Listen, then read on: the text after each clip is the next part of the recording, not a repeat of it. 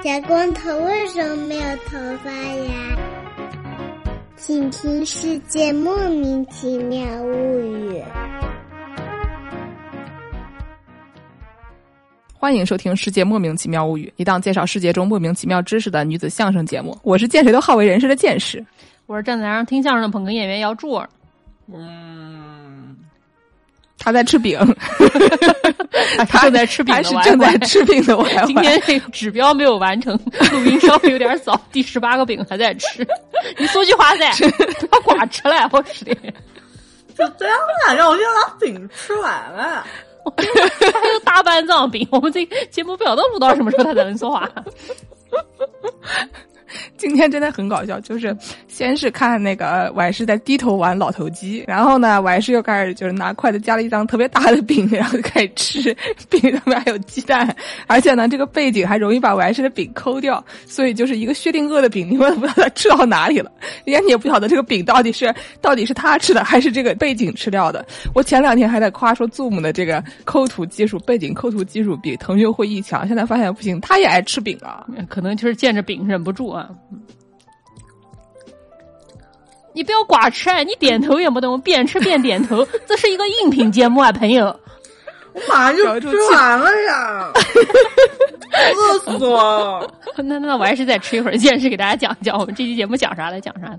我本来想说这是一个筷子的节目，后来仔细一想，好像也不完全是啊。我们本来准备讲遥控器的啊，嗯，这个为什么要讲遥控器呢？因为我前两天看到一个网页里边讲说各种各样的这个游戏手柄啊，然后发现游戏手柄这个东西很有意思，就是我们现在心目中想到的这个游戏手柄基本上都长得一样，对吧？就是。所有的主机基本上都是一个，就是左边一条，右边一条，上面有一些按键，就是一个这种有点像梯形的那种可以捏着的手柄。然后呢，除了这个任天堂的这种有点像掌机的，它可能这两个是在两边的，它就长在掌机上边之类的。嗯，所以就是种类其实没有那么的丰富了。但是万万没想到的是啊，当年啊这些游戏手柄刚刚发明出来的时候，他们还是有各种各样的奇怪的形状的，比如说直接是一个枪啊什么的。哎，啥？就有点像是那个街机。街机不是经常会有一些那种模拟的，掏出来就是一把枪，所以以前的游戏手柄它就可以就正儿八经就是一把枪，所以我觉得说这个东西挺有意思的，然后我就搜一搜游戏手柄的发展史，一搜哎发现它给我出来都是一些什么遥控器，我想想说那也也对也行，是啊，以前也有那种接线的这种手柄嘛，最早是接线的，但是后来最早的遥控器也是接线的。哦，也对，对吧？最早的遥控器可能是你家里的弟弟，对吧？换台，往前一台，往后一台，对吧？嗯，所以呢，就是讲到这个遥控器嘛，咱就给大家倒回去啊，说说这个魔杖啊。哎呀，什么？等一下，这是期什么节目？我完全没有准备，就上来就听相声。这个本期这个相声，我怎么有点听不懂？那女的要说话了，那女的要说话了，你要说两句。哎呦！我听的单口相声要变成对口相声，喝口水，我在喝口水。他就是要喝口水啊！我拿的还是个黄油啤酒的杯子呢。不是，我还是拿杯子这个动作特别人民教师，就是你想象一下，你的历史老师，哎，我为什么说到历史老师就换成了南京话呢？因为以前我们以前的历史老师只说南京话啊。历史老师手上拿到个茶缸子，就是这么个动作啊，就是挺大的一茶缸。大家想象一下，如果您也拥有这个黄油啤酒的周边的话，您就知道我们在说什么了。反正完事嘛，人民教师嘛，对吧？拿着一个茶缸也没得问题。哎哎，就是为什么要说这个魔杖呢？因为大家想象一下，这个魔杖本质上其实跟遥控器也没有什么。特别大的区别，对吧？比如说，我们先给大家介绍一个这个这个摩西的手杖，你就知道为什么它 哦，它它是遥控器了，对不对？摩西的手杖简称魔杖，好冷哦。对，因为摩西的手杖呢非常厉害，它可以这个敲一敲石头取出水来啊，可以积石取水，嗯，可以变成蛇，还可以开红海。对对对，对吧？你想象一下，他开红海的时候，他真的碰到了红海吗？没有，他就是。像个遥控器一样，对他一指，然后红海就打开了。You shall not pass。哎，不是串戏了，不好意思。哎，给大家介绍介绍摩西他都是干嘛的啊？嗯就是这个，他是一个先知，就是在怎么说呢？基本上这个三大宗教里面，大家信的都是同样的一个套路，对吧？大家都是同一套文本。一个故事，对吧？早期对对的故事差不多。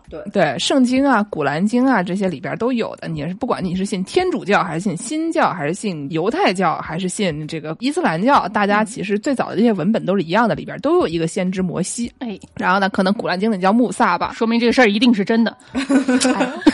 嗯，对，我觉得多多少少嘛，你也对吧？就是大家都信这个，你就就信就就完了，对吧？对，说呢，摩西曾经拥有一根啊非常厉害的遥控器啊，不是手杖。本来呢，它是摩西牧羊的时候用的。就大家想象一下牧羊人的那种杖啊，你看那种以前什么。音乐之声，哎，这电影我没看过，姥姥小时候看过电影里面什么牧羊人拿那种手杖，它是一根儿很长的，比人要高一些的，然后它那个顶头是一个弯的，像一个钩子一样，就是你那羊如果跑远了，你可以用那个钩子勾住羊脖子，给它勾回来，这么一个形状。大家如果看过这个 Clarkson's Farm 就克拉克森农场的话，你就知道羊啊，它真的不是什么好惹的东西啊，就是而且就是它特别不听话，对吧？对对对，你一走它就到处乱窜，你叫它去这里它就去那里，然后他们还非常擅长就是狗急跳墙，羊急跳墙，对吧？就是跳过那个墙以后，它就不知道去哪里了。嗯、所以呢，你要不又是就是有非凡的这个武功，你可以用这个手拿着你的杖给它勾回来；哎、要不呢，你就是有这个非常高超的这个口哨技巧，你吹一吹啊，就是克拉克森农场里面有一个非常擅长吹口哨的一个小姑娘，一个牧羊人，哦、非常厉害，好像叫艾伦。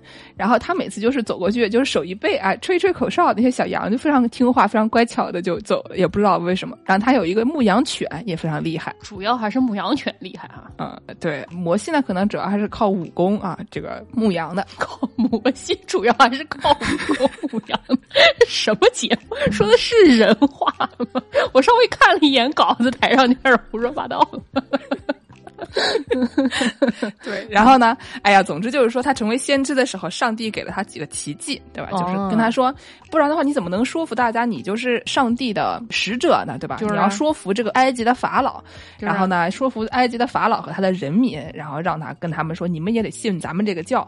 但是就是这个后来这个法老他也不是很信啊。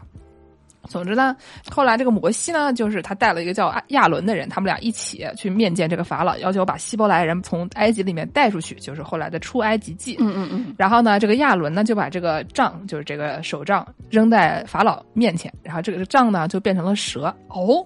然后呢，法老说：“不是，就就就你对吧？”然后法老就招来他的这个魔法师们，他们的这个术士们，哎，他们也能把自己的杖变成蛇。不是为什么呀？不是说好上帝只给他、这个？他们都是魔法师哦哦，就是你想，他们俩都是有自己的宗教派系的。哦、对对对对对，因为在这个世界观里，这个魔法是存在的。那那不仅你这派有，别的那派可能也有。哎，对对对。然后呢，他们就开始斗鸡，就是就跟那个就是斗 斗兽场一样的，对吧？就然后就亚伦的杖，亚伦的这个蛇啊，吞了别人的蛇，然后就把人家打赢了，battle 上了，这是。对，这两个蛇还 battle 上了，对吧？然后法老呢，就一看说自己的这个仗输了，自己的蛇输了，但是他也没说什么，就是说你能变，我也能变，对吧？所以他就也没有没有信。嗯，后来呢，耶和华就跟这个摩西说：“你拿这个杖啊，就是你可以搞出一些其他的事情，就是它可以带来一些灾祸。比如说呢，它可以使水变成血。其实这一段它虽然都说是摩西的杖，但他有的时候因为经常是亚伦在拿这个杖干事儿，所以就是他们俩有一些这个具体这个手杖到底是谁的这个讨论。但是基本上大家都会说他是摩西的。对不起，你每次说亚伦的手杖什么，我就想说，哇，飞轮海还这么厉害呢。哎。”对，亚伦就按照这个神的吩咐，举杖击打河里面的水，然后这个、嗯、这个水就变成血了，河水就腥臭了，河里的鱼也死了，然后埃及人就不能吃这个河里的水了。然后就是埃及人，他们也能也能干这个事儿，所以呢，哎，法老就也不把这事儿放在心上，然后埃及人就只好在这个河的两边挖地才有水喝。这都是在出埃及记里面的故事。然后呢，就是亚伦他还能干嘛呢？他还能使把这个杖啊伸在什么江河湖海上面，让这个青蛙遍布埃及地，然后它可以带来各种各样的小动物，造成一些灾害。什么蛙灾啊这种之类的。然后呢，就法老就跟他说：“你还能不要搞啊？我答应你的要求。”法老说了一句话：“大圣收了神通吧。”对，反正就是说，摩西的这个杖啊，它可以导致各种各样的灾害，什么打雷呀、下冰雹啊、火闪到地上啊，然后还有什么埃及遍地还黑了三天三夜，人不能相见啊，只有以色列人家里面都有亮光等等的这样的情况。后来就是他们就一直要要挟法老，说你们要把这个呃以色列人、把希伯来人带出来，带离埃及。最后他们终于成功了。我觉得法老也是蛮倒霉的，就是后面给大家说说 法老的账啊，就毕竟他们俩不是都能变蛇嘛，对吧？嗯。然后呢，这个摩西后来不是说还能开红海嘛？就是说他带着以色列人离开这个埃及，前往迦南地的时候，在这个红海边上，本来他们就往前走，然后法老他们就追上来了。然后耶和华就吩咐摩西说：“伸出手中的杖。”然后这个大海的水就分开了两边，民众呢就在海面的干的这个地方走过，如履平地。然后呢，法老追进来的时候，耶和华就命令摩西再伸出手中的杖啊，他手中的这个遥控器 是游戏手柄。然后呢，这个海水就合起来，淹没了所有埃及的追兵，而百姓呢就安全的抵达了彼岸。哎，是不是很厉害？挺厉害啊！就原文大概就是这么说的，说他这个把红海打开了，然后要把红海关上了。后面呢，他还说，就是大家没有水喝，大家经过这个有一个叫做什么 Desert of Sin，就是说那个罪恶的沙漠的这块地方，反正那块就是沙漠嘛，就是大家想象一下，这个圣经出埃及。这一段的这个故事啊，从你从从埃及走到以色列，对吧？这个地方中间经过的这个干旱的地区还是挺多的，就是。所以呢，就是中间经过了一段时间，就是大家都没有水喝。耶和华呢就跟摩西讲说：“没关系，你去拿着这个你的这个手杖啊，带领以色列的几个长老从百姓面前走过去，然后在某某这个石头上面就是打那个石头，然后这个石头里面就会有水流出来，大家就可以喝了。滚，也是一种遥控的感觉啊，但是它好像是要碰到的。”对吧？就是，但那个水毕竟不在这个里面，不是说你捅一捅它就出来了吧？你打那个石头，然后让它变成水，所以也是一挺厉害的，对吧？嗯，魔杖啊，很了不起啊。但是为什么这个法老他们不为所动呢？因为这个埃及人他们也有自己的魔杖，他们的这个魔杖呢，可能啊也有一些非常厉害的功效。嗯，大英博物馆里面其中就有一个长得有点像，就是大家可以看一下这个图啊，听众朋友们可以看看我们现在的屏幕啊，它长得有点像那个。澳大利亚人的回旋镖飞去来，对，就没有那么的没有那么弯，但是也是有点弯的。因为飞去来那个是个角度，大概是个一百二十度的那种，带个拐角的。它这个是一个平滑的一个一个弧形，是个二克。嗯。对，它是河马的牙制成的，就河马的獠牙做成这个样子。然后以前呢，他们就认为这个河马啊非常的厉害，对吧？就河马嘛，毕竟就是走街串巷的给大家读诗啊，非常厉害啊。不是说的是那个动物，对啊，就是就是你河马，就是你你从它面前经过，它也可能把你吃掉啊。反正是一个很厉害的一个一个西瓜，它一口就给它咬碎。对对对对对对。我我听说什么河马好像是比眼镜蛇还是还是哪一个大家普遍觉得很可怕的那个野兽要厉害的多的一种野生动物。河马每年杀挺多人，因为河马劲儿特别。大，你靠近它又有领地意识，所以说挺危险。对对对对对，你经常就是你走近了去拍一张照，然后就被吃掉了。这个这个之前我也是听说过这样的故事的，所以大家如果在野生的地方见到河马的话，还是要小心啊，不要靠近拍照。野生动物都离远点儿。嗯，然后呢，就是在大英博物馆里面有一个这样的 a p o t r o p a i c wand，什么古希腊辟邪魔杖，反正就是这么一个东西。它呢是有点像是一个。有人说他们是魔杖，有人说它是刀啊，但是主要有点像这个回旋镖这样的形状。总之呢，他们就是认为说鸟不是非常的，就是鸟是混乱的象征，鸟群是混乱的象征。然后呢，这种投掷棒经常是用来猎取鸟类的，所以就是搞成这个形状也不是很奇怪。就为什么要搞一个这样的？就这玩意儿有什么魔法呢？不是说是用来猎取鸟类的吗？对，就是说它有这么一个功能，它可能这个刀本身，这个魔杖本身，它不一定要做这个功能，只是说它有这样的形状了以后，代表这样的意义，它不一定真的用来猎取鸟类。然后这个东西呢，它主要是保护这种脆弱的人，尤其是什么母亲和胎儿这样的，就是因为以前这个生孩子这个是古代嘛，对吧？生孩子这个事儿，这个死亡率很高，所以他们认为这个东西可以在生孩子的时候保护呃母亲和胎儿，然后这个魔法呢就有这样的作用。然后它可以警告各种恶灵，可以驱邪嘛。然后因为河马这个东西很牛很牛逼，对吧？就是河马就是帮着你，它就能把那些恶灵都吃掉。嗯，然后这个刀上面画的东西呢，就是有一些什么怀孕的河马啊、狮子呀、蛇呀等等的这样的动物，它们据说也是可以保护你的。如果它站在你这边的话，它就可以伤害别人，对吧？你们大家如果仔细看一下这个图的话，正中间是一个画的有点像怎么说，也不是青面獠牙，但画的有点像个豪猪的一个河马。然后右右边呢是一个狮子，但这个狮子拿两把大砍刀。哎呦，狮子拿着两把大砍刀可还行？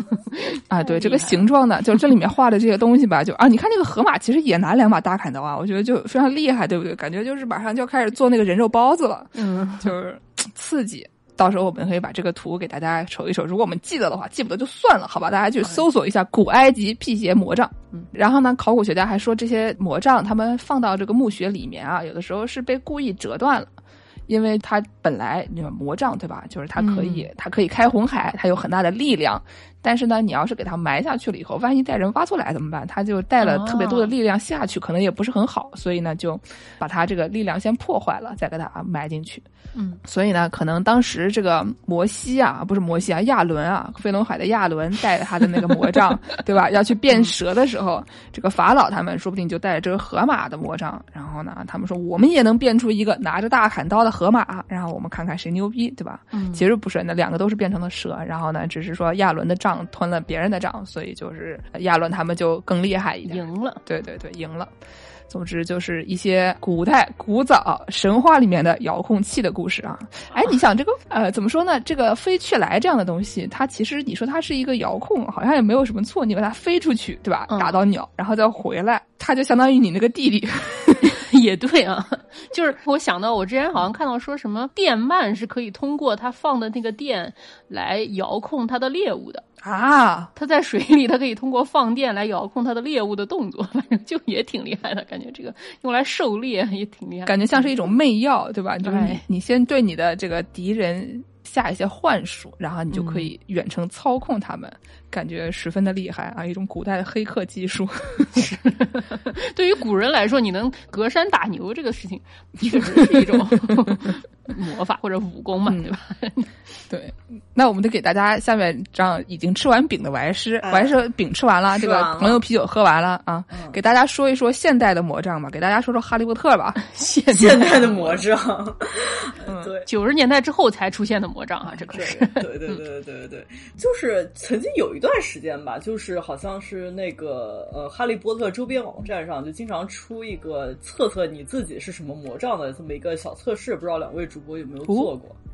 我我可能做过，但今天他叫我登录，我登不进去，所以就算了。众所周知，我是一个对哈利波特不是非常了解的人啊，这个每次要在婉莹面前就是避开这个话题。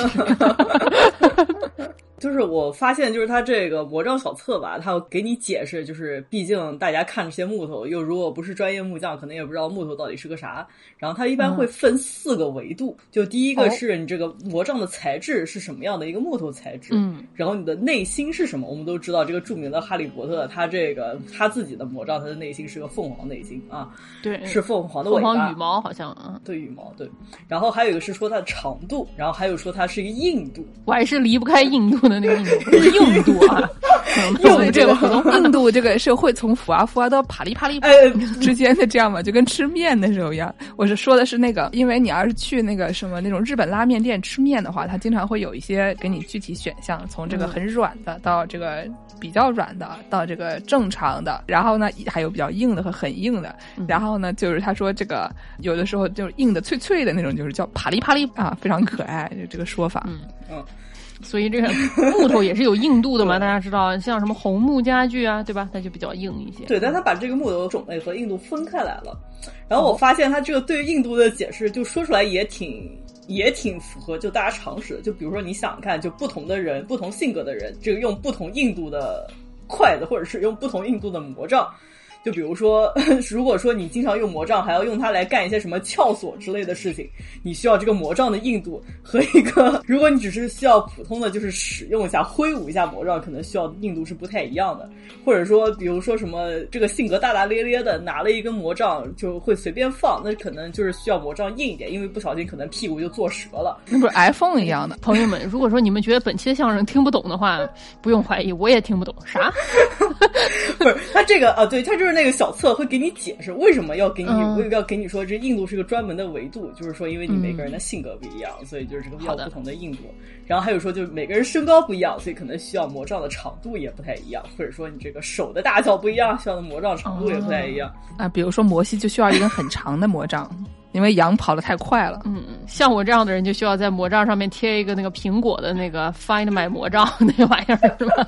然后就手表叮一叮就可能找得到你需。要买两根魔杖，然后可以互相互相喊对方。你看说什么来着？遥控器嘛，对吧？大家遥控器有什么属性啊？就是永远都找不到，对吧？我今天在搜索遥控器的时候，看到说什么在印度，真的印度啊，不是印度啊，在真的印度有一个那个装置艺术，就是他们做了一个特别大的遥控器，有一个沙发那么大的一个大盒子做遥控器。底下最热评论是说，就算做这么大，你还是会找不到它的，就是因为遥控器有一个特性，就是你永远都找不到。魔杖也会这样。魔杖也一样啊。然后就是除了这个硬度和长度之外吧，就是我们熟悉的两另外两个，一个是就是魔杖的内心是什么，还有一个就是说这个嗯说这个木头木头本身的这种材质，嗯就是熟悉的一些木头，比如说什么檀木啊，或者是什么柏树啊。然后还有什么啊、樱桃木啊、雪松啊、胡桃木啊，就是常见的，就是大家从桌子上面，如果你有什么你是实木桌子，然后说明你锯下来一个就可以用来自己做魔杖了。然后还有一些比较什么特殊的月桂树，在月桂树底下谈恋爱是能干嘛来着？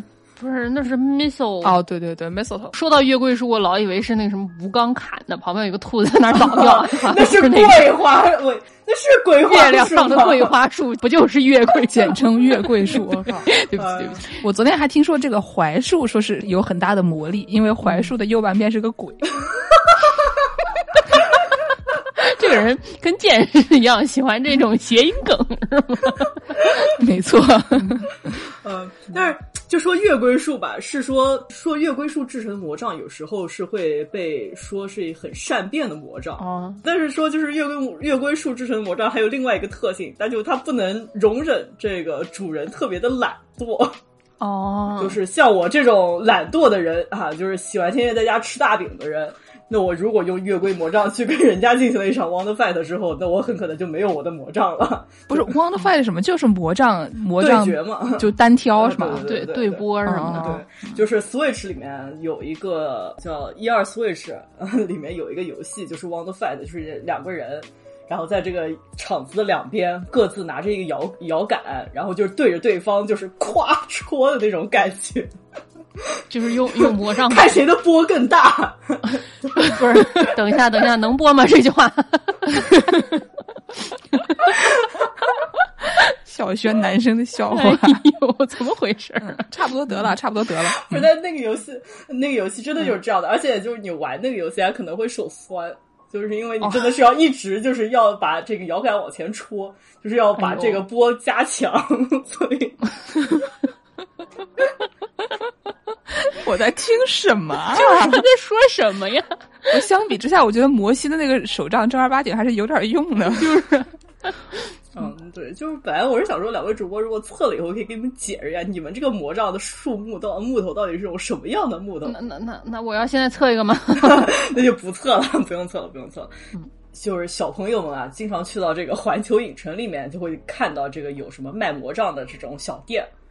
然后，如果你买了它那个魔杖，还可以在这个环球影城里面和各种地方进行一个互动。这个魔杖还挺贵的，我记得。对对对对，我我有这个印象，做的挺漂亮，但是挺贵的。对，而且就是也是那种一次性用品嘛，就是你从环球影城出来可能就用不上了，只能买一根硬一点的，回家还能撬撬锁之类的。撬撬锁可还行。你再去能能再用吗？还是可以再用一次吧？对，但你就是如果不是住在环球影城旁边的人，你可能三年去一次吧，我觉得这都算多的。嗯嗯，所以就是我觉得可能是也是因为贵吧，所以就我看到挺多人就是在找这种什么有什么能简易的做出这种互动原理的方法的。嗯，我也没有买过，毕竟我贫穷。然后我看他们说，这个这个魔杖它的这个互动原理吧，就是因为它那个头上有一个大概是反光头这么一个概念。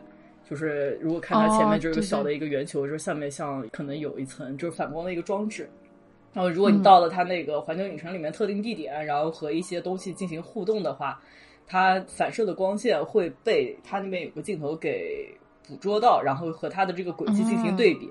如果这个轨迹一样的话，就能触发他们的一些一些什么小小机关。比如说挥舞的轨迹是那个漂浮咒的轨迹，然后你就会看到一个什么东西就飘飘飘飘飘起来，或者是什么下雨的那个轨迹，然后就会有一些下雨的装置就会淋点雨这种样子。哦，原来是这样。本身它就是一种沉浸式的环境嘛，再有一些这种互动装置的话，还是挺好的。当然，就买不买得起是另一回事儿。哎，但给大家买不起的同学们提供一个思路哦，就毕竟反光装置还是一个挺容易你自己做，或者是身边挺常见的这么一个设备。镜子吗？哦，不是，是它是一个反光膜，镜子不一定可以。但是不知道两位主播有没有在半夜的时候观察过小猫咪的眼睛？你半夜看小猫咪的时候，小猫咪也在看你。对，小猫咪就会，就是这什么怎么唱的来着？就铜铃般的大眼睛，就是眼睛瞪瞪得像像铜铃铃，就是两没错嗯对，两发光的大眼睛看着你，这是为什么呢？为什么呀？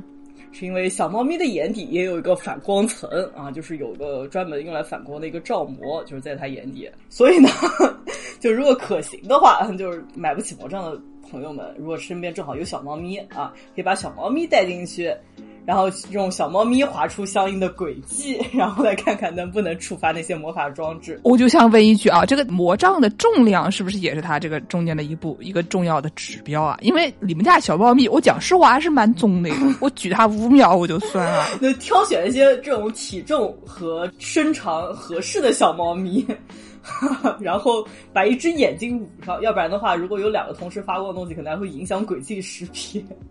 把一只眼睛捂上，然后可以把这个小猫咪带进去啊，然后试一试。嗯，大家听听这多么有用的知识啊！哎，扯了这么多了，给大家说点正经的吧，这都是啥呀？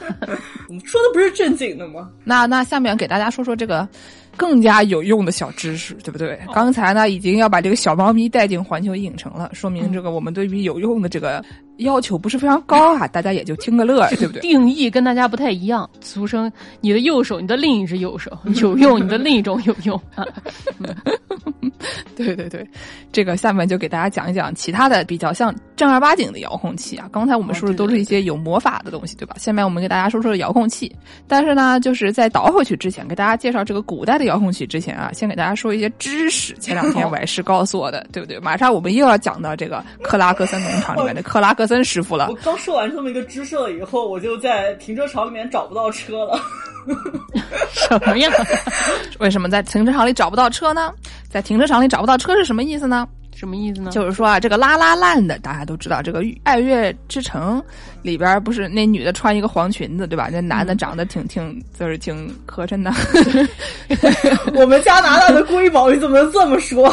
不，你随便挺磕碜的。对，就长得就是，哎，差点意思。那人家兄弟啊，这兄弟呢，就是去把妹的时候跟这这个女的谈恋爱，然后呢，他们就在这个停车场里面一边溜达，就一边就找这个车，然后发现这女的哎找不到车了，也不知道是不是故意的，对不对？嗯，然后呢，就说找不到车了。这兄弟呢，反正也没多个心眼儿，那就兄弟就说：“哎，我知道怎么找到这个车。”然后呢，就他就他就拿着他这个车钥匙，拿着他这个女的车钥匙啊，就对他的下巴就这么一摁，哎，那车响了。嗯，对吧？本来呢，你就是像个魔杖一样到处乱挥啊，可能没有那么大的作用。但是你怼着自己的脑袋，哎，这么一摁，它就响了。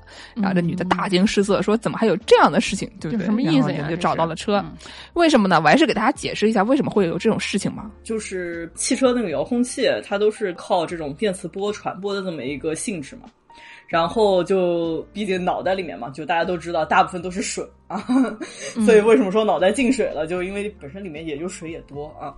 所以说，如果你把你这个遥控器，就是这个车钥匙对着你的脑袋，然后再按的话，你的脑袋和这个水一起，它是有一个增幅的一个效果。成为一个放大器 amplifier。说是这个水当这种液体在一个容器里面会形成一种什么介质谐振器的这种作用，然后就能把这个电磁波给放大。所以本来可能只能探索到这个二十五米范围之内的东西，它现在放大了之后能探索到三十米范围之内的东西。就是说，这不是脑电波的作用 是吧？谁知道呢？我以为是脑电波呢。对，就所以就除了脑子，你说不定可以把，我不知道，如果你把两个一起叠在一起，不知道有没有用。但是就除了脑子之外，你也可以用，比如说什么水瓶啊这种样子容器嘛，也是一个概念，就是带液体的容器。然后也是可以有一个放大的作用。就如果你没有脑子的话，哎，你可以把一个 一个水瓶脑子里面是空的，你敲一敲一听是空的。没有水怎么办呢？水都没了，没有劲最近，所以你也可以拿这个水瓶，然后进行一个放大作用。那是不可能的，全是水啊！哦，这个呢，刚才我们说为什么要提到这个克拉克森农场里面的克拉克森师傅呢？因为众所周知，他没什么脑子，他干了一年的那个农场啊，挣了一百四十四英镑，对不对？一上来就买了一辆兰博基尼拖拉机，你说说呢？哎呦，我的妈呀！啊，对吧？他还上外，他上外国，外国啊，购买了一台兰博基尼拖拉机。所以本来你是在英国过得好好的，对吧？这个拖拉机后面那个挂钩都是德国式的挂钩，所以挂不上英国的各种东西。然后呢，翻进去一看，发现这个说明书都是德语的。然后再仔细一看，哦，有一些意大利语就帮不上忙，你知道吧？就是这兄弟，你说买一兰博基尼拖拉机贼大，上哪儿就是从第一集到最后一集被 diss，就一直就说你开的那个兰博基尼，哎呦，对吧？嗯，这么一个情况，就是这哥们儿脑子不太好使啊，但是不是真的，就是哥们儿是个赛车手，他以前在这个 Top Gear 这个经常讲一些是跟车相关的节目哦，里面呢他就做了这个这个讨论，就他们在一个赛道上面，这哥们呢拿出了他自己这个爱车，叫做 S L Fifty Five A M G whatever that is，对吧？就是这么一个车，这个车呢在这个空旷的场地做测试，就把它放在那个赛道上面，他让他走进了农田，看有多远可以解锁这个车。一开始呢，大概有三十米的时候，他就就是像小魔杖一样这么一摁啊，车辆能解锁。然后走到五十米左右的时候，再摁的时候呢，就不行了。但是呢，这个克拉克森师傅呢，他就想说，在这个时候，我就把这个钥匙对着我的太阳穴，就是有点像是那种举枪自尽的这个姿势。哎，我再摁一下试试看，发现哎，车解锁了，对吧？五十米的时候，虽然直接摁摁不了，但是他对着脑袋是能的，真的有用啊！这个故事就是证明了一个什么道理呢？说明虽然这个克拉克森师傅看似好像没有什么脑子，一年只挣了一百四十四英镑啊，但是呢，他还是有一定的脑子，不是脑子里面全是水。对呀，我刚想说，这说明只能说是里面水比较多，也不一定有脑子。总之，大家如果以后在停车场找不到车的话，可以试试看这个招啊，就是把这个钥匙对着自己的矿泉水瓶试一试，说不定有一些用处。对，哦，就说回车钥匙，就好像是说遥控车钥匙的车可能会比较容易被偷。哦，是的。今年年初的时候，多伦多据说爆发了非常多起这个雷克萨斯的那个 SUV 车被偷事件，就是他那个不知道为什么破解了雷克萨斯他那个遥控钥匙的频率吧，还是波段什么的，然后他就。看见人家里有那个雷克萨斯 SUV，他就开到你家车库门口，拿个电脑还是什么的，在那车旁边捣鼓一下，然后你那车就解锁，然后他进去开，然后就走。就已经到那段时间，据说保险公司听说你是雷克萨斯的 SUV，如果你家没有那种能锁上的车库的话，都不给你上保险的这个地步了，反正挺猖獗的。那那我们给这个广大雷克萨斯车主啊传授一个小知识，毕竟我们是一档有用的节目。就如果你没有能呃，或者是你这个车库门也是一个遥控，容易被破解的，哎呀，那应该怎么办呢？怎么办呢？你可以买一辆不是遥控钥匙控制的车，把它堵在你的车外面。不是你买个方向盘锁会死啊？什么玩意儿？啊，就是一些还是挺有用的小知识啊。强行大家体会一下，我我还是吃完饼以后啊，是一个什么样的人设啊？有的时候真的对吧？就是说的话都比较离奇。听不懂，嗯，但是就是你说他，你买一个钥匙 start 的车堵在外面，他有错吗？他也没错，他有道理吗？他也不是没有道理，他有脑子吗？你试试吧，要不还是拿那钥匙怼着试一试啊，水也不少，对对，可以看能控制多少米以外的车来确定今天的脑子里面有多少水。说的很对，说的很对。那下面就继续给大家介绍介绍这个古代的遥控器，对吧？就是以前呢，这个遥控器这个东西为什么要发明呢？主要是用来偷这个雷克萨斯的 SUV 的。就是十九世纪后半叶的时候，雷克萨斯非常流行，那个大家就为了这个，为了雷克萨斯的 SUV，我们就开始发明这个无线的钥匙了。啊，就是说这个十九世纪下半叶，就是他为了当时是主要是为了控制一些什么军用的鱼雷啊这样的东西，然后为了控制军事方面的一些什么车辆啊、鱼雷啊等等这样东西，然后他们就推出了一些一开始是有线的控制器，后来就发明了这种无线电的控制器。但是具体是谁发明的，其实现在还有一定的争论。就比如说这个英国有一个有两个工程师，一个叫 Wilson，有什么欧内斯特威尔逊和 C.J. 阿文斯，他们俩发明了一种无线电控制的这个遥控器。然后后来呢，还有这个一个西班牙的工程师，这个西班牙语真难念啊，Leonardo Torres y Quevedo，他发明了一个无线电控制船，叫做 Telekino。就一开始我以为是那个电视那个 television 那个 tele，就是因为远程嘛。然后 kino 因为在很多语言里面都是那个电影院的意思，然后我一开始以为什么远程电影院，但是呢，就是它是无线电控制船。他说这玩意儿可以控制像什么舰艇啊这样的东西。嗯。然后还有那个特斯拉也发明过这个类似的东西，他在一八九八年的时候搞出过类似的这种无线电控制。真的特斯拉啊，就是那特斯拉，不是那个马一龙那个特斯拉。马一龙不行，对吧？就是真的特斯拉呢，非常厉害，发明过很多跟无线电相关的东西，但是就是他的这个锋芒一直被爱迪生盖过了，差点意思，对吧？好像他因为他以前给爱迪生打工，所以说老板牛逼，对吧？我们能说什么呢？然后呢，后来还有这个二战期间有一些什么这种遥控的导弹啊等等这样东西都是还挺多的。嗯，但是呢，最早在这个遥控器在这个民用里边使用上来，是一个大家呢都能想象的，对吧？你坐在沙发上想让你弟弟去开电视，就 这么一个情况。嗯，实在是不想走到电视机前面。最开始呢，就有一个美国有一个叫 Zenith 的一个电器公司，这个 Zenith 大家都知道是那种顶点啊什么那个意思，对吧？但是呢，它的在台湾的译名就非常牛逼，它叫增 你智，让你让你的智力增长，增你智。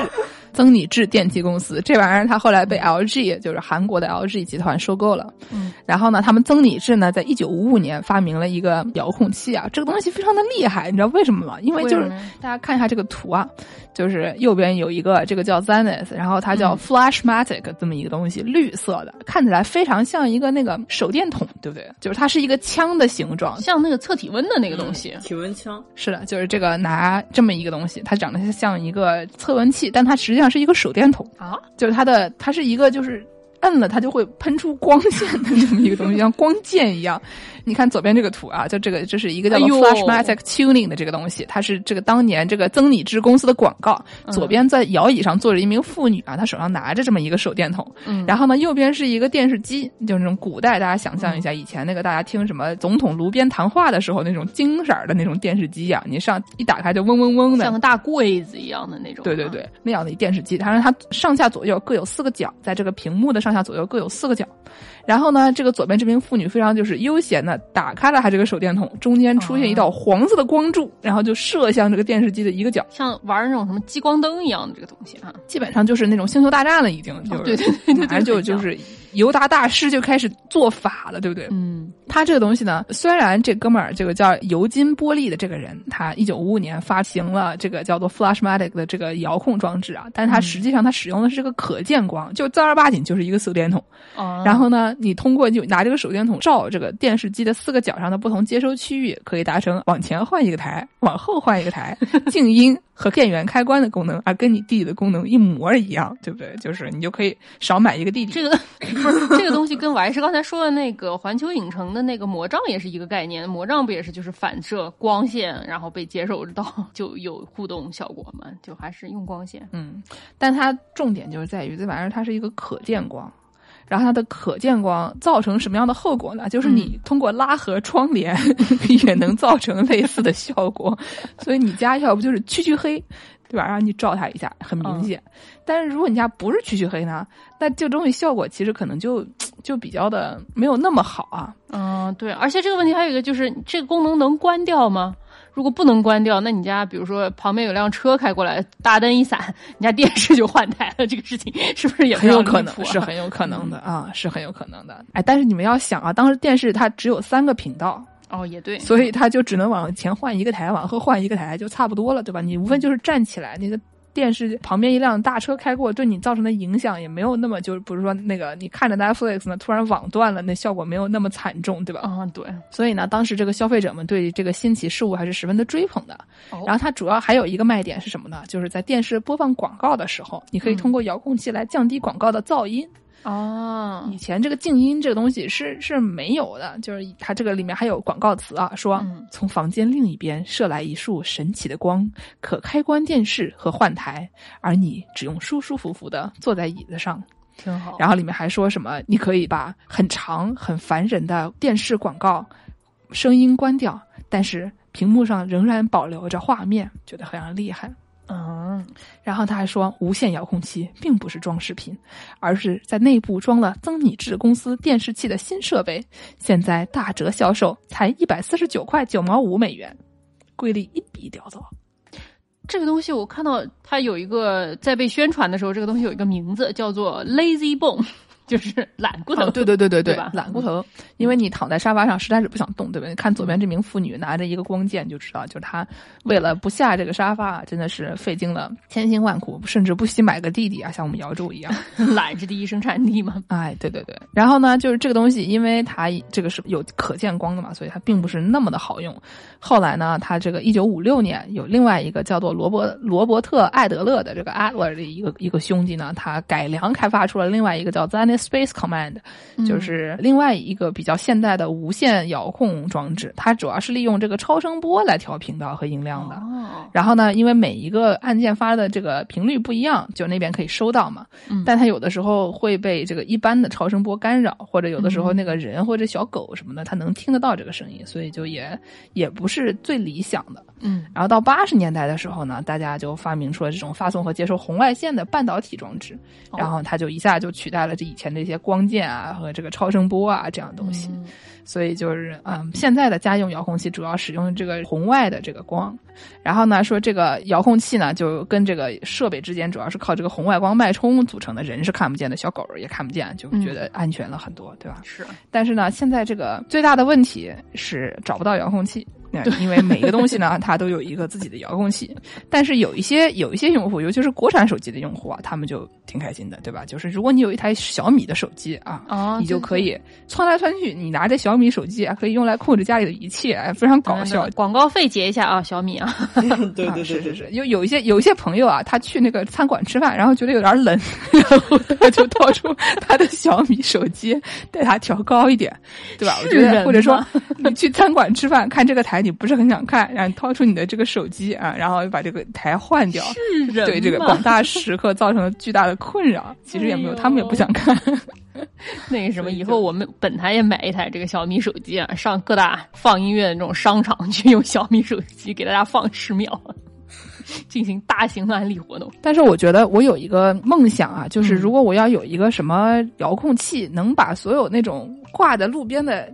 大喇叭声音都关掉就好了啊，对吧？哎因为那玩意儿它一般它那都是手工控制的，而且不在乎噪音污染。他们经常就拿一个大喇叭开到最大的响声，然后就挂在路边，然后就喊说什么戴口罩，什么室内禁止吸烟，吸烟罚款这种类型的东西，然后就就没完没了的说贼江南皮革吵。厂倒闭了，哎，对对，就这样的，就老放在这个路边上就就说这个，我就希望就搞出一个遥控器，给他们全一个个全关了，对吧？就世界就安静了。你感觉说，如果《哈利波特》第一集发生在中国，那邓布利多拿出来的可能就不是一个这个熄灯器，而是一个消音器了。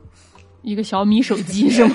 邓布利多掏出一个小米手机，摁了摁。现代魔杖 国产手机啊，现代魔杖，大家可以 考虑考虑。咱就是说，哦，嗯，下一个产品，所以咱们还有什么其他的遥控器可以给大家说吗？我来给大家介绍两个，我最近研究这个遥控器这个东西，然后研究出了两个匪夷所思的可以用来遥控的东西吧。就是首先第一样是一个高尔夫球，有一个遥控高尔夫球，你们听说过吗？这玩意儿什么亚马逊卖一百多美元，我我想问一下，那金色飞贼能遥控吗？这差不多概念吧。金色飞贼是一个斗笼，对吧？是一个那个无人机。这个无人机对，嗯，这但是高尔夫球遥控我实在是是最近那个比赛的时候被说了吗？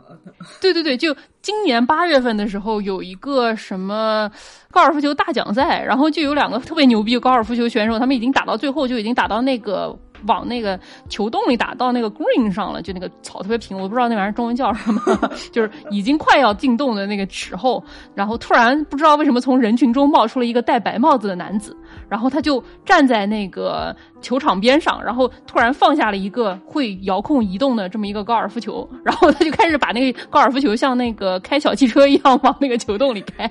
人家在比赛，他把他的球往球洞里开，然后有一个选手就非常生气，然后就把他那个球给踢开，然后他还孜孜不倦的接着往那个洞里开，而且因为那玩意儿特别小嘛，然后那球洞也不大，所以说好像挺难开的，一会儿往绕这儿，一会儿绕那儿，就被那个选手给捡起来扔进了湖里。但是就这个事情就匪夷所思，什么样的人会干这种事？不是很懂，我也不知道为什么会有遥控高尔夫球这种东西，给大家听一乐子。我还搜到一个非常乐的一个东西，就是。说在爱尔兰的都柏林，他们搞这个城市发展的时候，建了一座那种。人行桥就是有的时候，你比如说它有一条河，把两个社区给对不起，建筑师上身，把两个社区给隔开了。你要想连接这两个社区的发展，你会希望这个河上能多一些人能走来走去的这么一个一些桥嘛？所以说他们就建了这么一个桥。但是呢，因为这个桥它比较低，所以说它就建成有点像是那种伦敦桥是这样吧，就是它两边可以翘起来，然后让大一点的船通过这样的这么一种装置。但是不知道为什么它这个桥建的是遥控的。然后好死不死呢，这桥的遥控器不知道为什么被搞丢了，因为他们的交通部好像搬了办公室，搬办公室的搬家途中把他们的遥控器给搞丢了，所以这都柏林的这个河上就有四年的时间，这条桥就没有办法打开，没有办法让船通过。最后他们花钱找了一个工程师团队，又给他们重新造了一个这个遥控器，说这个造价高达一万八千欧。我想问一问，一开始你设计这个东西的时候，你为什么要把它设计成一个遥控的呢？对吧？你在旁边说设计个按钮不好吗？第二个，你设计的这个遥控器，你没有个图纸吗？为什么不能造出第二个？为什么要再找一个呢？我也是觉得非常的困惑啊！你们有没有试过小米手机能不能把它打开？我觉得这个事情，你 你们找一个爱尔兰的中国人，问他要一个国产手机，然后在旁边试一试，说不定呢。就外国人干这件事情，我就觉得非常的困惑。有的时候就是办事儿，就是作者说啊，设计了遥控器，嗯，随便做了一下，哎，没有浏览本，哎呀，丢掉了，那该怎么办呢？人类吧，有的时候做事情就，咱也不能说外国人才这样，对不对？也是，咱能好哪去呢？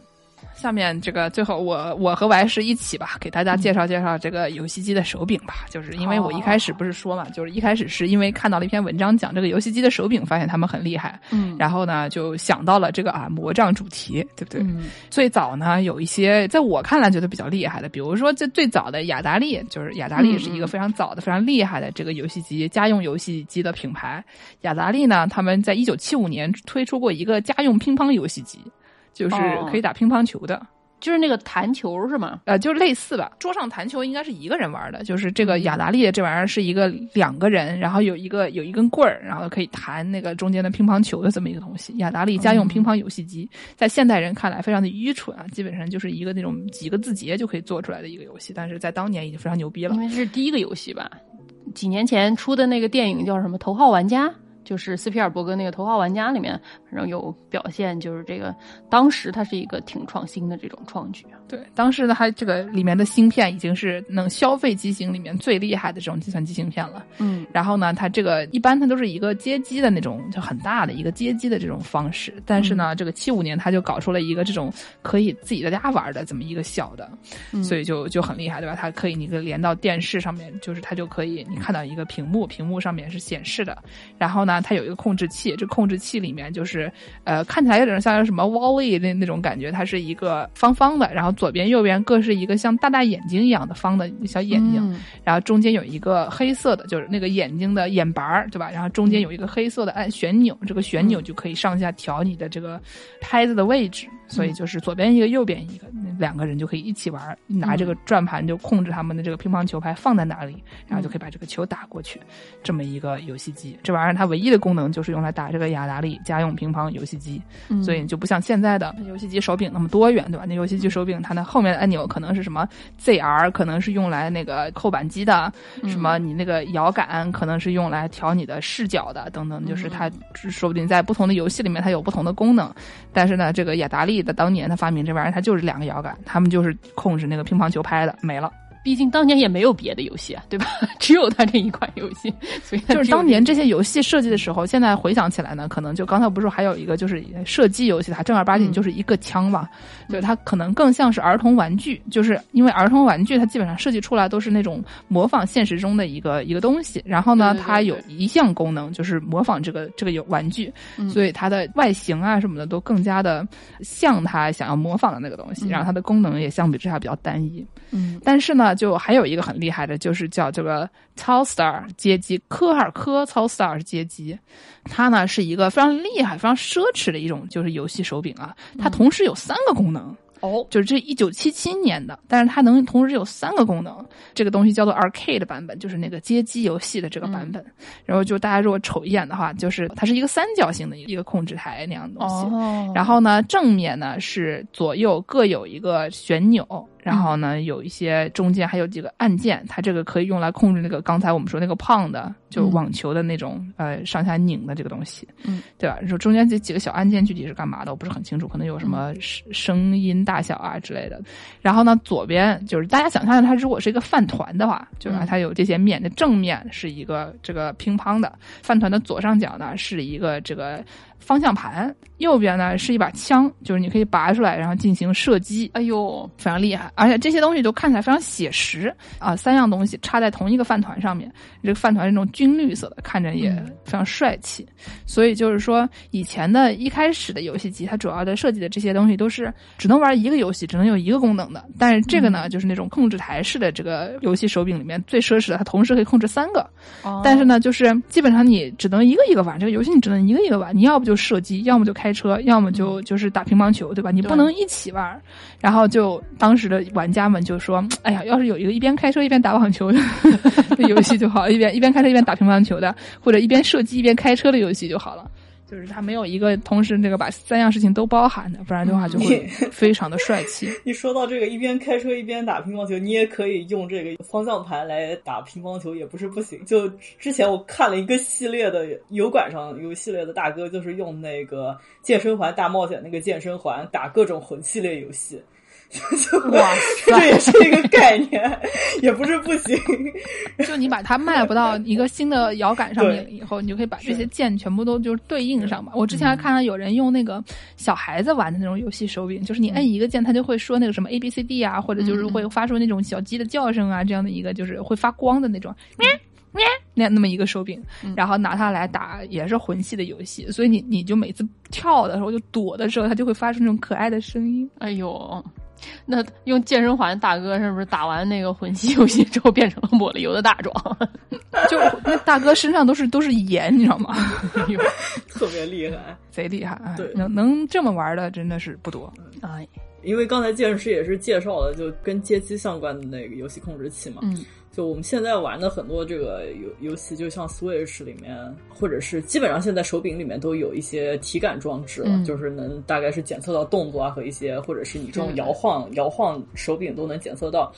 我就看到说，九三年的时候，世嘉给他们这个《独拉根暴露 Z》游戏，舅舅最喜欢的，对，跟他们这个《龙珠》游戏里面做了一个体感检测器，叫世嘉 Activator。哦，然后是一个大概是一个八边形的一个圈儿，就你把它放地上，你这个人站在里面，然后你做什么各种踢腿啊、出拳的动作都能被检测到。这怎么检测到？也是光线的一个概念吗？也是通过就是比如说什么红外或者什么其他的这种 sensor，就你比如说把它给遮挡住了，你这个脚在这个方向踢出去了，在八点钟方向踢出去，然后这八点钟就能感受到这个可能就是有什么东西挡了一下，所以就知道你大概有个什么出腿的或者一个什么样的一个动作。